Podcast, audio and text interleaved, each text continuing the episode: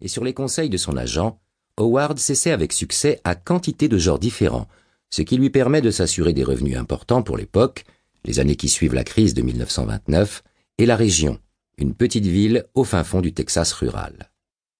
Devenu l'un des correspondants majeurs de Howard Phillips Lovecraft, autre pilier de Weird Tales, le Texan, visiblement impressionné dans un premier temps par l'érudit de Providence, prend de l'assurance et se lance dans une joute épistolaire aux proportions épiques, rivalisant avec, puis dépassant le maître.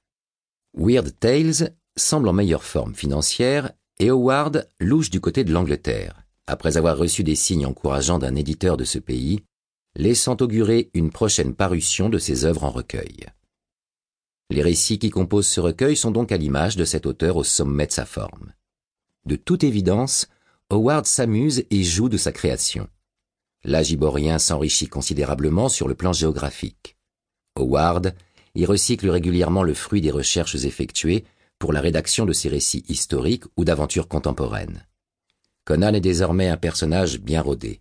Les personnages secondaires s'étoffent, voire notamment Kemsa et Jitara dans le peuple du Cercle Noir. Les récits prennent des proportions épiques, tant sur le plan de leur longueur que du contenu. Si le premier volume comportait treize nouvelles, celui-ci n'en comporte que deux et un roman. Conan n'y est plus un simple voleur ou un jeune barbare inexpérimenté découvrant une civilisation dont il a bien du mal à comprendre les codes. C'est un combattant aguerri, chevauchant à la tête d'armées moyenâgeuses ou de hordes de nomades, fortes de plusieurs milliers d'hommes. Nombre de passages sont tout simplement jubilatoires.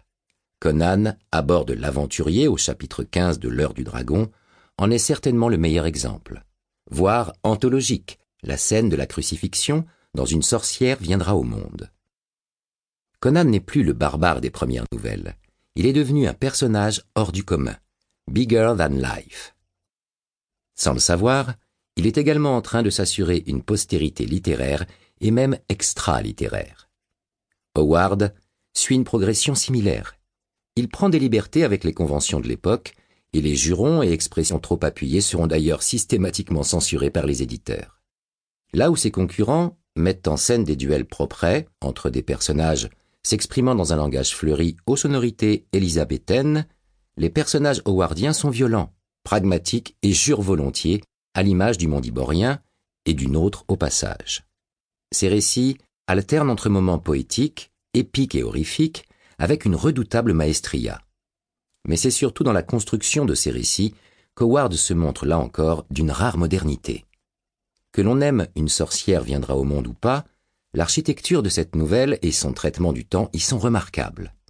Racontée en grande partie en voix off et sous forme épistolaire, la nouvelle est totalement dominée par un cimérien qui n'apparaît pourtant que dans quelques pages du récit.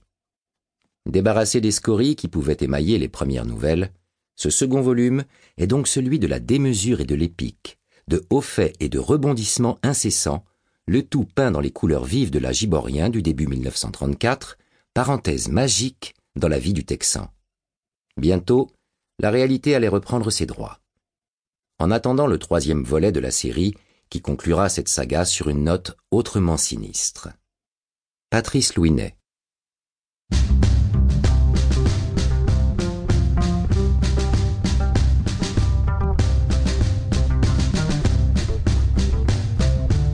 Du dragon.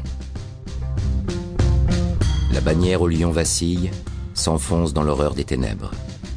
Un dragon écarlate frémit et s'anime, porté par les vents du destin.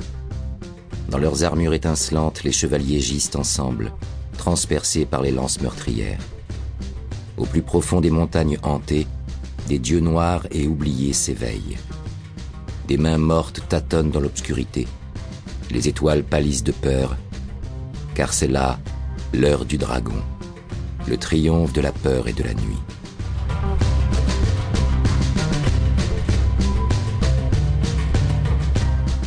Chapitre 1 Ô dormeur, réveille-toi.